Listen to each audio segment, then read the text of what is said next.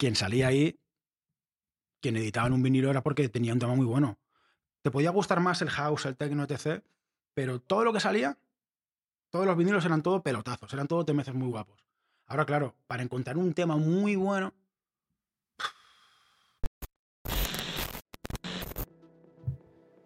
Episodio 46.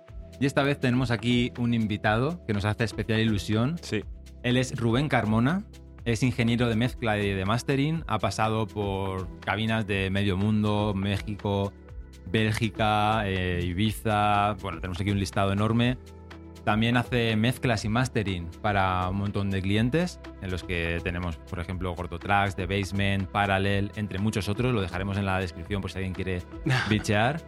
Y también tiene una etapa como profesor de este tipo de música, con lo cual aquí nos puede decir muy bien cómo está el sector. ¿Qué tal, Rubén? pues muy bien, muy contento de estar con vosotros. ¿Cuánto Después tiempo, de- eh? No sabemos si cuatro o cinco, no hemos llegado a la conclusión, pero bueno, Sí. mucho tiempo. Encantado de estar aquí y muy a gusto. Muchos años, sí. Eh, mira, voy a lanzar una pregunta así gorda para empezar. ¿Cómo ves la energía de los jóvenes hoy en día que quieren aprender a producir música? Tú que los vives día a día, porque al final les enseñas. Claro, sí, yo realmente mi target, o sea, el 50% de los ingresos que yo hago básicamente es de enseñar. Hay mucha gente. Si hablamos de comparado antes, hablamos comparado antes con, con ahora, ¿no? O sea, el pasado y el presente.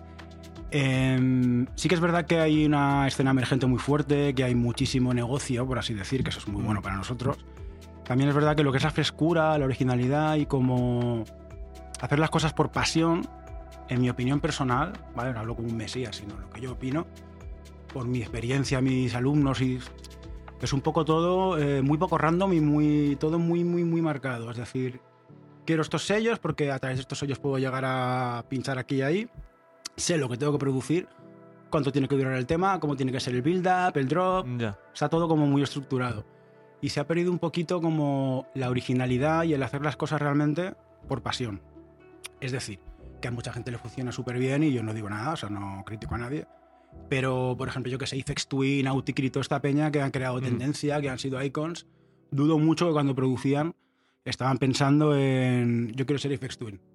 Entonces, el rollo de hacer algo porque realmente te apasiona y lo amas y disfrutas y estás deseando salir del curro para ir a hacer música sin sufrir, sin disfrutando, ¿no? Rollo, tengo que hacerlo aunque no me gusta mucho, aunque no es lo que más me gusta, porque quiero ser disjockey, porque quiero pinchar. Eso se ha perdido un poquito en mi opinión. Pequeño clip de publicidad. Recordad que estamos con Bus Street Covers, que es la fiesta que tendrá lugar el 29 de octubre, domingo. ¿En qué horario, José? De tardeo, de tardeo, siempre de tardeo, ¿no? El mejor horario que existe. Es que, es, es que poco se comenta, ¿eh? Tenemos a Richie Risco, Viviana Casanova, Miane y Camelia Correcto. eh, de 5 a 11 en Lula Club en Gran Vía 54. Que solo hay un canal de venta oficial y si entras a través de nuestro enlace, la entrada como que sabe mejor. Ya, pero y- o sea, también está la sensación esta, o sea, hablando de todo, de todo el mundillo este, de que eh, lo que empieza como pasión, quieres llevarlo, porque evidentemente por mucho que, que inviertas tiempo, al final si quieres vivir de ello, tienes que tratarlo como un trabajo, ¿sabes?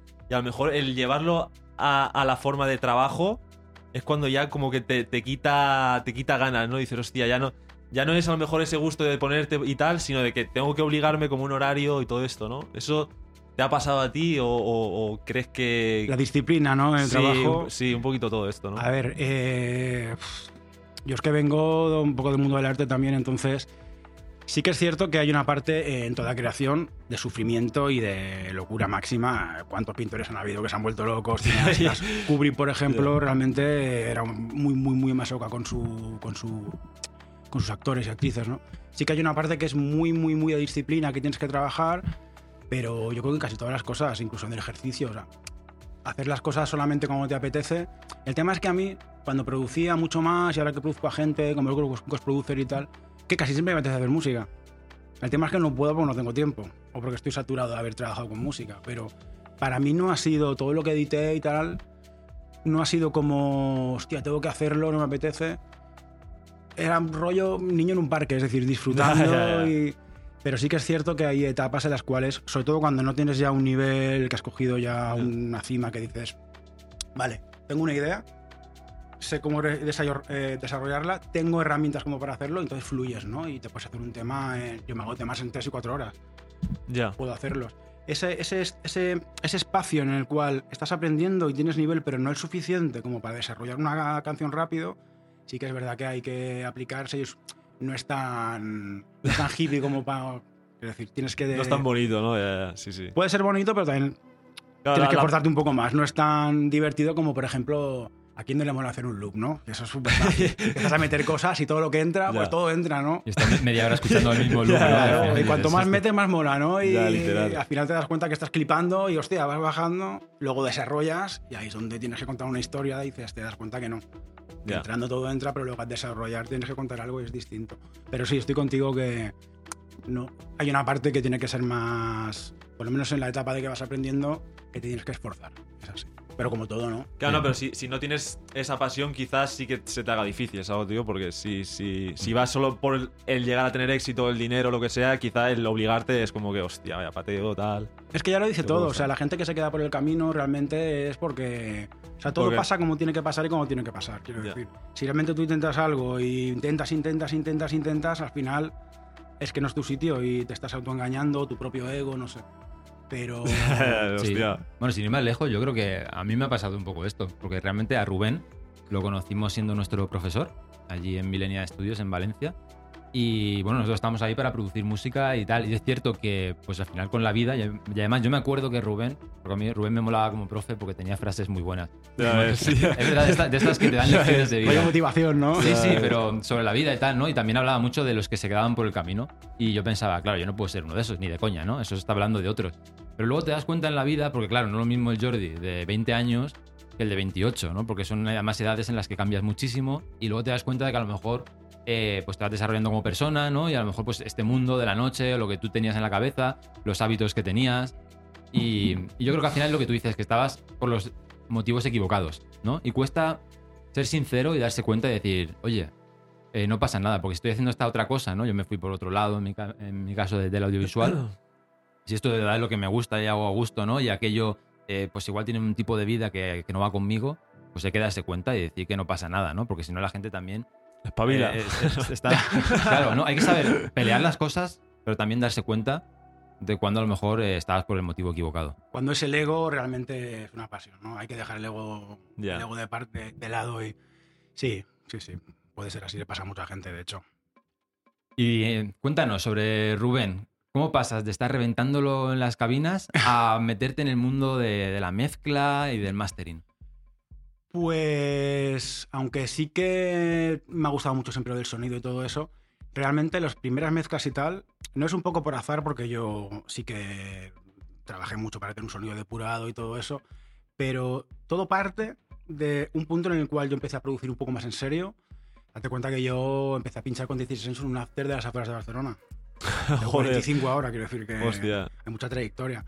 Entonces, hubo un punto en el que yo me di cuenta cuando producía que mis canciones, aun poniendo dos o tres limitadores, pues no sonaban igual que las otras. Entonces ahí como que hubo un clic en cuanto a no solo mezcla, sino también es master y es mucho más.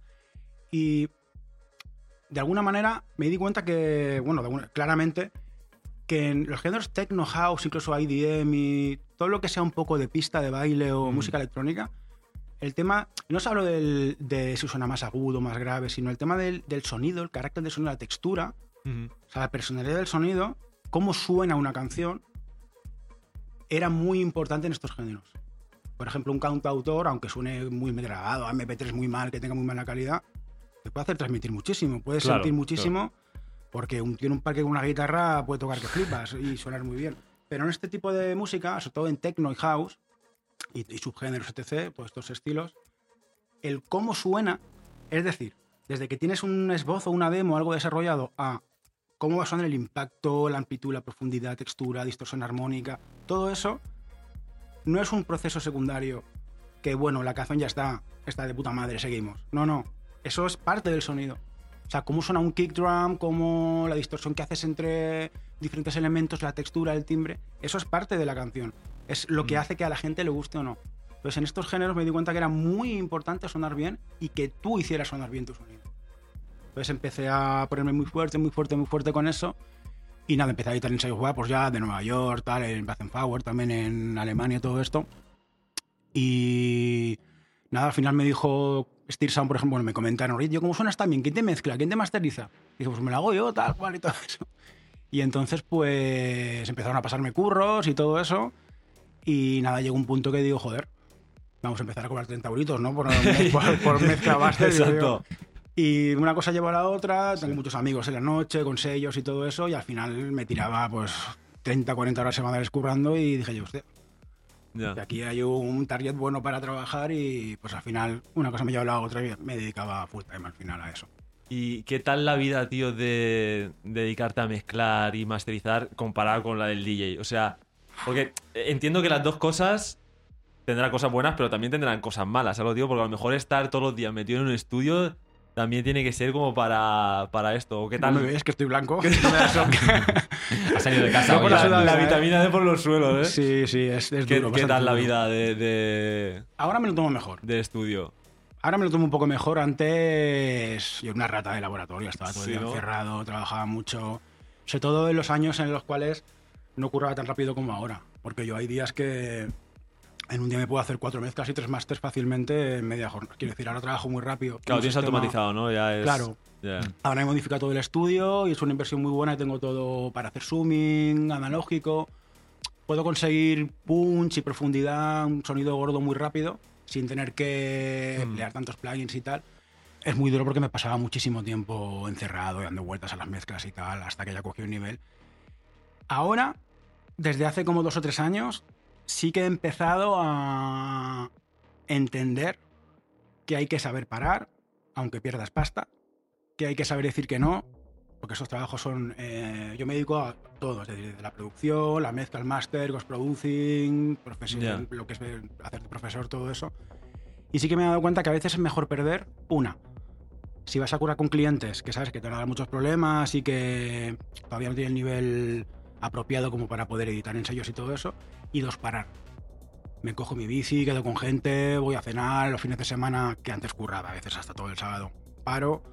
También he cogido un nivel que puedo hacerlo, pero en el momento en que he cogido este, este punto de inflexión de decir, esto es beneficioso para tus oídos y para tu trabajo. Luego vas a trabajar mejor. Es cuando he empezado a ser un poco más feliz. Ya. Cuando llegabas un lunes y abrías el correo y tenías ocho mezclas de hacer retakes, de cambios y de súbeme los agudos, tal cual.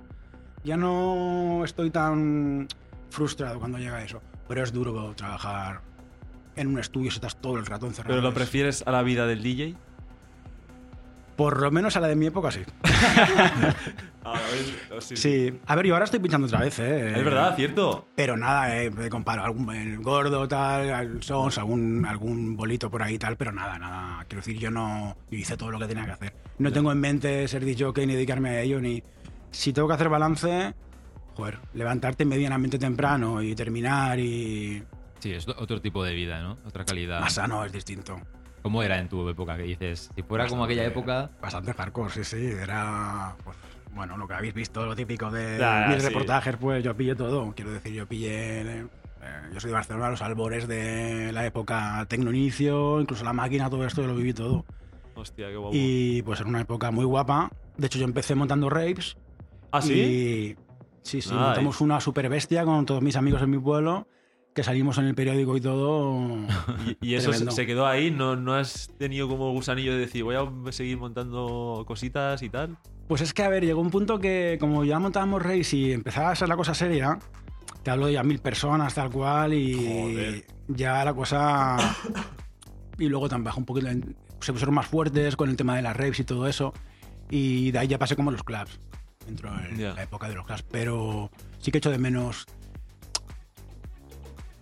Lo que echo de menos, yo lo voy a decir, ¿no? Lo digo directamente. Lo que echo de menos un poco es la frescura, ¿no? De, Yo que sé, que hacer un cut, un bombo. Y... Ahora está, hay como mucha información, eh, hay mucha música, pero realmente eh, enfocarse en algo cuesta un poco más, ¿no? en general, en las noticias, en todo, ¿no? Pues echo de menos como que no fuera tan mainstream la electrónica.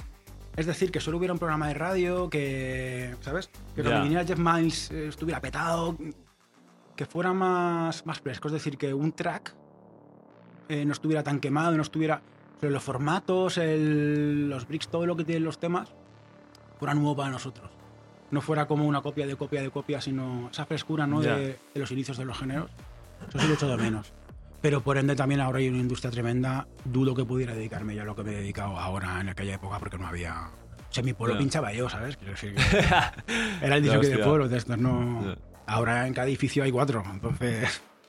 ¿Y tú que trama- tratas a diario con temas de otros productores y has visto a tanta gente crecer y a tantos caer?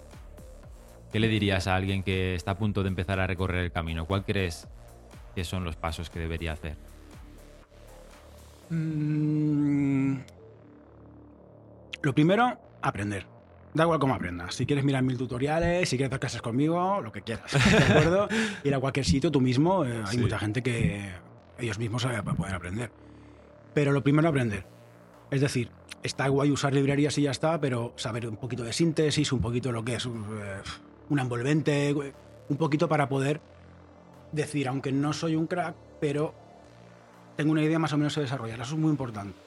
Para poder eh, terminar temas y no quedarte anclado en los temas. Lo primero es formarte, aprender a saber producir de verdad. Porque sin producir no vas a ninguna parte. Y durante ese proceso vas a saber si te gusta o es tu ego que quieres ser jockey, pero quieres ser famoso. y todo eso realmente te apasiona. Ya. Entonces, cuando ya más o menos tengas un nivel produciendo, planteate entonces, no antes, sino entonces, ¿qué es lo que realmente te gusta? Porque, por ejemplo, si te gusta el IDM, olvídate de techno y sellos de si te gusta el house, está muy marcado todo. Esto es otra cosa que antes no pasaba, ¿no? Los sellos eran un poco más abiertos de alguna manera. Ahora mismo es como está, las paredes están muy cerradas. Eh, planteate que mm, cuando vayas produciendo, irás escuchando música, irás pinchando de vez en cuando, planteate qué es lo que te gusta realmente, en qué, a- a qué te quieres centrar, ¿no? Por lo menos con una AK, que tengas una AK para algo, y entonces ponte muy fuerte en eso. Es decir, me gusta, yo qué sé, Tecno X, pues ponte muy fuerte con eso. Todos los trucos de producción que hay. Y una vez ya estés ahí, aunque es todo copia de copia, porque no inventamos nada, intenta hacer algo nuevo, intenta dejar tu firma. O sea, no vayas a, un- no vayas a Paul, por ejemplo, y, y seas otro mulero, quiero decir. Porque ya tienen ese, ese... Sí. Entonces intenta tú, dentro de lo que va a ser no innovar, sonar. Esto suena a mí. Mis temas, dentro de lo que pueden variar, tengo mi toque. Yo, creo que yo estoy ahora mismo, uno de mis proyectos es montar un sello de vinilo Hostia. y lo que más valoraría va a sonar un poco así fuerte, pero es la realidad. No es que hagas un temazo con un build-up súper bueno y que el tema funcione mucho, sino que sea diferente. Que cuando lo escuche diga, aquí hay alguien que innova, aquí hay alguien que me, me está contando algo, no me está contando solamente un kick drum, un bomba negra, sino hay algo que me voy a quedar. Personalidad, ¿no? Quizá en, Exacto. en ese tema. Firma persona a persona, desde la textura, todo eso. Yo creo que esas son las claves como para, dentro de lo masivo que es este mundo ahora mismo, decir, no, pues esta persona brilla, tiene su, su sonido. En mi opinión, eso es lo que va a hacer realmente que puedas tirar fuerte. A ver, entiendo que ya me has dado la respuesta, o sea, ya me la has dado, pero claro, yo quería preguntarte eh, eso, la importancia de producir, si, si es lo primero, que evidentemente me está diciendo que sí, pero ¿por qué no empezar a pinchar? Y, o sea, sino hacer el camino inverso, o sea, lo que te digo, como dedicarte a pinchar, porque también hoy en día hay mucha gente que lleva bien el marketing, lleva bien las redes, no sé qué, no produce nada, eh, le producen, se pone a pinchar, se hace Sí, no sé qué y tal, y... Muchísima, de O sea, hecho. ¿eh? muchísimas de hecho, ¿sabes? Digo. Entonces, o sea, está ahí el eso de decir, hostia, pero bueno, yo creo que los dos caminos son buenos, ¿no? Si, si te funcionan a ti. Nadie tiene la razón absoluta de Ya. nada y yo creo que la mejor, la si te gusta la música, si te gusta pinchar música, te tiene que gustar la música y producirla. Es muy Ya, difícil ya. no. Lo veo un poco raro. ¿no? Pero bueno, sí que hay gente que no le gusta y entonces contrata gente como yo y les producen y ya está. Y también vivimos de ello, no pasa nada. Exacto. Pero ¿no creéis que el tema este de... Perdón. ¿No creéis que el tema este de pagar una, una empresa de marketing o tú hacerte el marketing está como muy saturado ya? Por ejemplo, si no eres una persona que venga de una familia bien acomodada y tal, pero bien, bien, bien, ¿no crees que es realmente casi imposible, por muy bien que te muevas, ser relevante, rollo moviéndote por las redes y todo eso? como Ya, solo de redes. Sí, a ver, mucho trabajo. A día de hoy. ¿eh? No digo hace 10 años, sino ahora mismo. También pasa un poco, yo creo, lo que tú decías con la música. Que si la gente cuando empieza a destacar en redes y en hacer una estrategia de marketing, piensa en hacer lo que están haciendo los demás. Porque también funcionamos por copia, ¿no? Eh, Somos Claro. así los humanos. Eh, Sí, sí. La gente lo hace así, pues yo también subo una historia O sea, así. claro, si haces lo mismo que hace todo el mundo, pues eh, uno más y no va a servir de nada. Si realmente tienes la inteligencia y, y, y la suerte, ¿no? De que lo que haces precisamente que seas distinto y guste y puedes desmarcarte de alguna forma, como el caso este que hemos comentado una vez del DJ eh, Mochak, el que hizo la- el Cercle en Sevilla. Esto lo ha petado en TikTok, haciendo unos Sí. vídeos, ¿qué tal? ¿Sabes? Y de este de repente lo peta, tiene millones de visitas y está ahí arriba por, por lo bien que le ha funcionado el marketing. Pero yo creo que es difícil. es lo sí, que pero lo, lo que dice Rubén, o sea, si tienes pasión realmente por este mundillo, o sea, te- te vas a producir, ¿sabes lo que te digo? O sea, es verdad que a lo mejor, como si tienes una carrera como DJ que estás todos los días de, de bolos que hay para acá viajando, a lo mejor no te da para producir, ¿sabes? O sea, no, no tienes el Esa es tiempo. otra, esa es otra. O sea, Mucha peña lo hace, ¿eh? Claro, y necesitas un ghost producer o lo que sea porque. Es que si cobras 2K, 3K, 4K por pinchar, no te vas a poner un martes a producir. Quiero decir, contratas a alguien que coja tu sonido y también Claro. es. Y hay muchos que conocemos que lo Claro. hacen y producen bien. Yo tampoco lo haría si tuviera ese nivel. Cuéntanos sobre esto. ¿Eso que hacen? ¿Delegan todos los temas o dicen, "Eh, hazme tú unos cuantos y yo me hago otros? Pues bueno, no voy a decir nombres, pero podría- hay bastante gente que, claro, coge un nivel ya de buqueo fuerte y empiezan, claro, llega un punto que pues tu manager, estás, entre hoteles, la familia si puedes tal, road managers, y llega el jueves y tienen pues todo hecho jueves, viernes, sábado y en, en esos... En esas épocas de que están viajando todo el rato porque están arriba, es muy difícil que te sientes un jueves a producir o un miércoles Ya. harás un tema al año. Es que te estás recuperando durante dos o tres días de los viajes y todo eso. Esto es otra cosa que también es importante. Eh, esto es como todos los oficios. Cuando tú idealizas algo, dicen, me gustaría ser tal por la parte buena que ves. Pero claro, la gente no sabe que ser DJ eh, fuerte, fuerte internacional, al final es estar todo el día en aeropuertos, perder vuelos, pasar mucho tiempo solo, porque yo cuando fui a pinchar, cuando fuimos a Bélgica, por ejemplo, con mi amigo Rubén Solar, prácticamente que es que ni cenábamos, o sea, es que tuvimos que decir ese hecha porque van todos.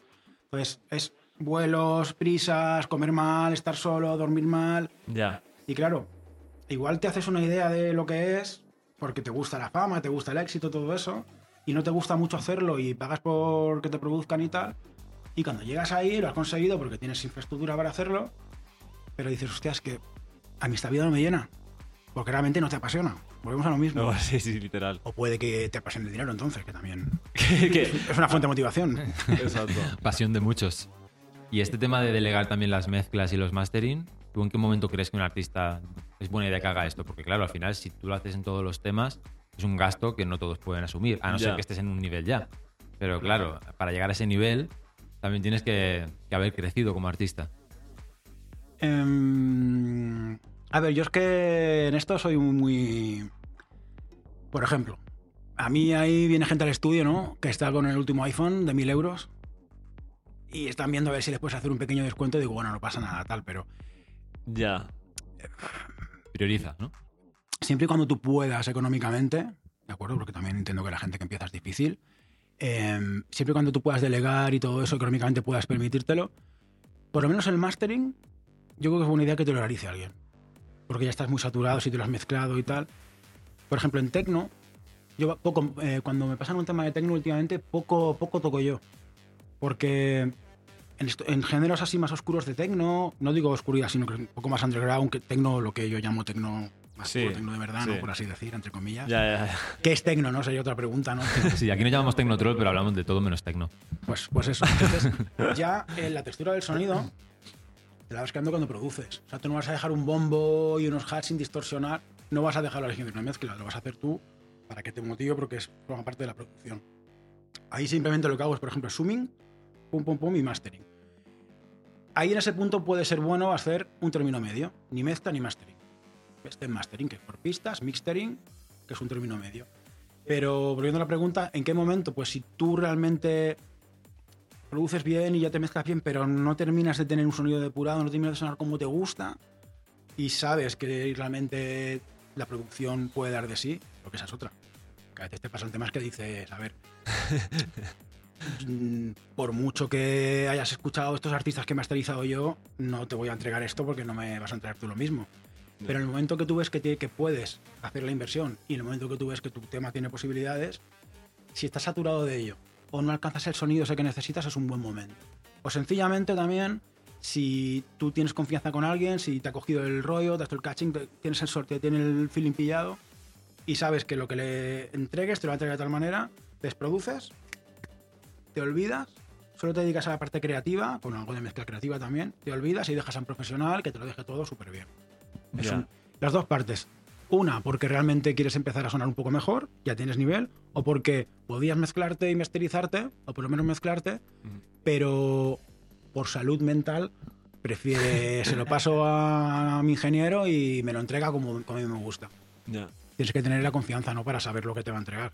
Es decir, Mm. una relación a la cual ya, ya sepa cómo trabajas, el sonido que tú sacas. y- Y tío, el, el mastering, o sea, porque me acuerdo yo que en su momento, eh, bueno, siempre ha sido, ¿no? Cuando nos dabas clase, como que el mastering es, es la, la batalla final de esta de, de- de sonar más fuerte, ¿qué tal? O sea, hoy en día ya, o sea, sigue eso igual, o sea, porque, yo- o sea, de entonces, o sea, con todo el tiempo que ha pasado, ¿eh? Está bajando un ¿Está poquito. bajando? Sí, un poquito sí. ahora la moda es ba- bajar el, el- Es que suena más flojo. ¿no? Lo está bajando la, la- la- la competencia esta, ¿no? Porque yo digo, que- ahora estará ya que reventará, ya no, no se le podrá subir más a. En parte gracias al streaming y todo esto, por el tema de, por el tema de los loops y todo esto, sí que hay nuevas reglamentaciones y todo esto. Tú no puedes sonar demasiado fuerte para sonar en Spotify y en otros sitios porque evidentemente te lo capan directamente. Pero, ¿Qué me dices? Ellos tienen su propio sistema interno y aunque luego entra de todo. Pero esto en cierta medida ha sido bueno como para no reventar tanto los temas, porque si no ellos luego tienen que poner anuncios entre medio y todo eso y tienen que comprimirlo todo. Entonces en ese aspecto, pero mira, hay muchas cosas para que un tema suene bien o suene fuerte. Hay muchos trucos, no solamente el RMS, o sea, el RMS es el root mean square, ¿no? El porcentaje, el- de lo fuerte que vas a notar para percibir un tema, ¿no?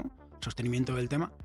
Hay muchos trucos aparte de meter cuatro limitadores y retoques de cierta frecuencia, distorsión armónica, ciertas aperturas de imagen. Hay ciertas cosas que, aunque tú no tengas el volumen súper, súper, súper chafado, vas a decir, hostia, pues hay mucha más dinámica que en este track y el mío lo percibo más fuerte. Realmente yo estoy en ese camino ahora. Sí que tuve una época de que mínimo menos 6 para arriba, porque si no. Pero estoy consiguiendo. est- Estoy en un camino de tener técnicas, sobre todo con equipamiento analógico, que es para eso es una maravilla, en, en las cuales puedo no llegar a tanto si no quiero, porque si quiero puedo llegar. Y suenan. A veces parece que suena más fuerte que temas que están más chafados. Porque el tema de apretar demasiado, que suena muy fuerte, a veces es lo contrario. Que es el efecto congelador. Es decir, si apretas demasiado y no hay nada dinámica, parece que suena incluso más flojo, sin hablar de distorsiones. Entonces, eh, yo creo que como un ingeniero tiene que saber hacer sonar algo fuerte, claro, y mm, tener herramientas como para, sin chafar demasiado el sonido, que tenga una percepción fuerte de volumen. Y ya luego, si hace falta, pues meterle. ya chafas. Genial. Pues nada, yo creo que podemos ir cortando. Sí. Voy a hacer una pregunta así de las grandes, de las que me gustan. Hoy en día, ¿crees que hay mucha calidad o mucho ruido? Mucha cantidad. O sea, mucho ruido. en general, ¿eh? en todo. ¿Cuántas noticias te llegan cuando coges el teléfono antes de que quieres- busques, encuentres la que estás buscando? Con la música es igual. Ya no hablo solo de Beatport. La democratización de la música es buena porque todo el mundo tiene acceso. Pero antes, por ejemplo, solo había vinilos. Entonces, para sacar un vinilo, quien salía ahí, quien editaba en un vinilo era porque tenía un tema muy bueno. Te podía gustar más el house, el techno, etc. Pero todo lo que salía, todos los vinilos eran todo pelotazos, eran todo temeces muy guapos. Ahora, claro, para encontrar un tema muy bueno, tienes que ir a los sellos de siempre conocidos o porque hay mucho, hay mucho, hay mucho ruido, hay demasiada información. Es más importante el papel del selector, más que nunca, quizá, ¿no? Claro, si la gente que pincha, yo no sé cómo era en aquella. En mi época, claro, yo trabajaba en discos también y estaba, ya me llegaba todo, pero es que hoy en día tienes que pasar una semana. Sí, sí. Eh, tiene que ser. Y aparte que todo igual, todo. Creo que hay mucha cantidad. Molaría que aunque no volvamos a tiempos de que necesites mucho dinero para entrar en un sello y todo eso, para lanzar la música, que sea igualmente prácticamente gratis como es ahora, ¿no? Muchos sellos. Pero que se cerrara un poquito más, es decir, que por lo menos el 30-40% de lo que sale estuviera más seleccionado. Tuviera como un filtro un poquito más fuerte en cuanto a, ya no te digo a personalidad, sino a calidad de sonido, a Ya, todo esto. ¿no? Que no haya tanta, tanta, tanta, tanta, tanto lanzamiento. Esto quizá es un pequeño tip para los sellos, ¿no? Que se pueden distinguir haciendo este tipo de, de acciones. Bueno, es que hay dos tipos de sellos. Los que están entrando y los que están arriba. Los que están arriba cuesta mucho entrar, no escuchan ni demos, porque el tema de los demos ricos ya no funcionan. Son ellos directamente quien busca artistas. Sí que puedes estar picando la puerta y entrar, ¿no? Y luego están los sellos emergentes que van entrando, que estos son los que po, po, po, sacan mucho. que realmente yo tengo que agradecer porque da mucho curro, la Claro, claro, claro. bastante trabajo. Pero es eso, entonces, eh, claro, a ellos lo que les interesa que es, hay dos maneras, sacar pocos lanzamientos, que sé, More Records no saca tanta, tanta música, aunque saca bastante, o lanzar mucha, mucha, mucha, mucha para tener visibilidad. ¿Eso qué te hace? Buscar muchos artistas, gente que no está consagrada, gente que no tiene mucho nivel y bajar un poco el listón. Aunque la gente lo nota, pero entonces claro, tú vas a buscar música y estás ahí, ahí, ahí, saturación. Bueno, Rubén, ¿dónde puede encontrarte la gente? Si quiere hacer una, una de tus mezclas, o no sé si en redes sociales o en algún Sí. sitio. Bueno, yo soy un tío muy punk, ya lo sabéis. Mi Instagram es muy cutre y tal. Ahora voy a empezar a hacerlo bien, pero nada, en Tangible Sound, no sé, tenéis por ahí. Sí, lo pondremos. Mi Sí. estudio se llama Tangible Sound y ahí me pueden escribir y todo eso y no tengo web ni nada. Nunca he necesitado, la verdad, que promocionarme porque ya con toda mi etapa de profesor y todo eso, pues ya he ido haciendo, pero a través de mi Instagram me pueden escribir y lo que dejaremos por ahí. Genial. Bueno, que, encantado, que ¿eh? te vaya bien sin, sin ni siquiera hacer publicidad, ya dice mucho de ti. Sí, la, la verdad que lo estaba pensando digo, joder, la- últimamente que tengo muchísimo trabajo, este verano es el primer verano, que en pleno agosto yo he dicho, "Mm, tengo que dejar de trabajar, Hostia. porque normalmente la gente se va a tal, se van a pinchar por ahí, y este verano ha sido exagerado. Pero tanto yo como colegas que todo el verano trabajo sin lanzamientos sin parar. Supongo que será ya para octubre todo esto, pero, pero sí, no me puedo quejar. Tengo mucha suerte, he trabajado muy duro y tengo mucha suerte. Genial, pues oye, ojalá que te siga yendo bien. Muchísimas gracias por Correcto. visitarnos y Muchas gracias, darnos este trozo de tu tiempo. Y nada, y bueno, recordad que en www.tecnotrol.tv tenemos ahí la comunidad, tenemos un, un hueco blanco. ¿Y qué pone ahí? Eh, bueno, pon tu email aquí, ¿no? Pone. Eso pone. Ah, vale. y, y un emoticono. Entonces, si dejas ahí tu email, recordad que os enviaremos la newsletter que hacemos semanal con un poco de todo lo que pasa en el sector en la semana, muy rápido para que lo leas. Y os pasamos un enlace a nuestra comunidad de Telegram, que bueno, estás, invitado, Rubén, si quieres. es verdad. Ahí Ahí, tenéis. hay subgrupos ahí, la gente habla para, para ir a eventos o para, Ah, o para nuevos lanzamientos o así. y Está, está quedando muy bonito. Y nos vemos la semana que viene. Chao, chao. Chao.